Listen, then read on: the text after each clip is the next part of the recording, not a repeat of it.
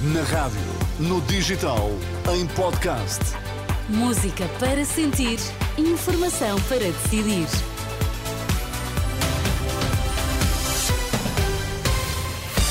Pedro Queiro, boa noite. Vamos às notícias em destaque esta hora. Olá, boa noite. António Costa defende que um boicote dos polícias às eleições de março seria uma traição à democracia. Entretanto, os militares da GNR com baixa médica foram chamados aos centros clínicos da corporação em Lisboa e Porto.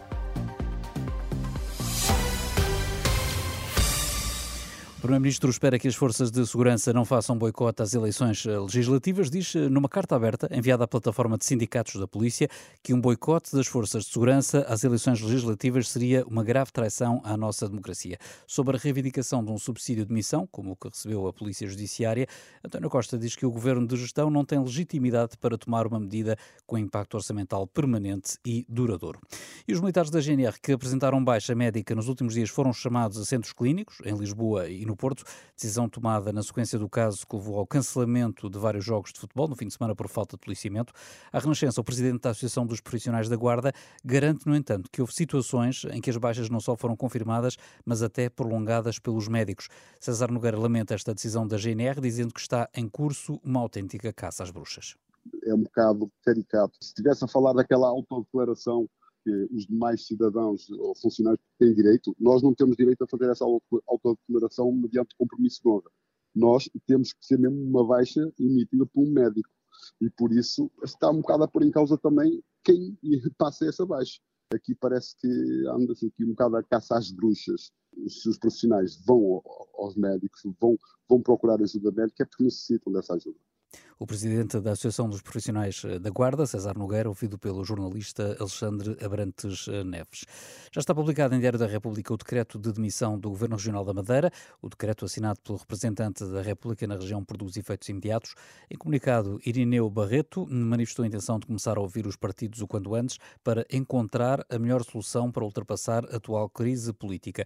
Miguel Albuquerque, esta tarde, voltou a dizer que o PSD é contra eleições antecipadas, porque a Madeira não pode ficar até ao verão sem orçamento e sem governo. A região fica sem um orçamento e sem um governo durante este tempo todo. Não é possível. Isto traz graves prejuízos para a vivência económica e social dos madeirenses. Nós não podemos estar a brincar aqui aos partidos. Eu não falei com o, com o Sr. Presidente da República e nem tenho que falar com o Sr. Presidente da República. O Sr. Presidente da República, neste momento, não tem qualquer possibilidade, no quadro legal, constitucional, de dissolver a Assembleia, nem faz soluções a deferido, porque isso não existe. Portanto, nós temos que lidar com a realidade. Existe um quadro jurídico-legal num Estado de Direito Democrático que encontra soluções e essas soluções têm que ser encontradas no quadro legal que existe.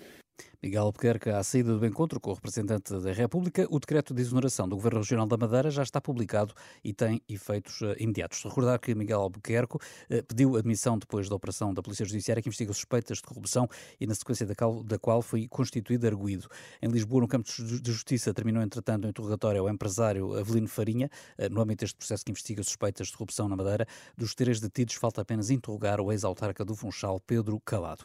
Luís Montenegro recusou esta tarde falar sobre cenários futuros, na Madeira ou nos Açores. O líder da AD visitou uma residência universitária na zona da Alameda, em Lisboa. Perante a insistência dos jornalistas, Montenegro garantiu que a campanha vai servir para falar das soluções que tem para os problemas das pessoas esclarecer as pessoas e lutar por todos os votos. Metam uma coisa nas vossas cabeças. Enquanto aqui estiver, esta Aliança Democrática não vai perder um minuto que seja a falar de coisas que não interessem à vida das pessoas. Nós vamos falar daquilo que interessa à vida das pessoas. A garantia de Luís Montenegro, que visitou a residência universitária que conta com 320 camas, devem ficar disponíveis para os estudantes ainda este mês.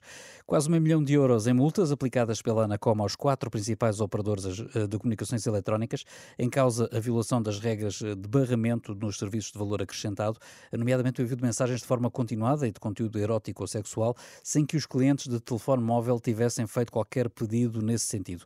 A nós, a Mel e a Novo já interpuseram recurso contra a decisão da entidade reguladora das telecomunicações. Quanto à Vodafone, ainda decorre o prazo para poder fazê-lo.